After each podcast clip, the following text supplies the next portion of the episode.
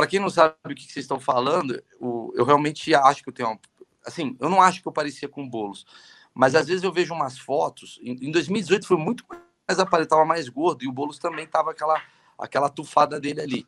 E aí eu, eu via, eu tava meio dormindo, eu olhava para o Jornal Nacional e falava: o que, que eu estou fazendo ali? Realmente era muito parecido. E quando ele falava Meirelles, porque ele estava falando do Henrique Meirelles, ficava mais confuso ainda. Porque ele falava do Henrique Meirelles. Ele falava, o Meirelles tem que aprender. Eu falei, caramba, ele está falando comigo mesmo sobre ele e, e, e, ficava uma confusão. E aí, nesse ano de 2020, por causa das eleições né, aqui em São Paulo, o que, que eu fiz? Uh, eu resolvi ver na rua, de fato, se eu sou parecido com ele. Eu me passei por ele durante um comício. Eu cheguei uma hora antes do comício do Guilherme Bolos e me passei eu por vi ele. esse vídeo.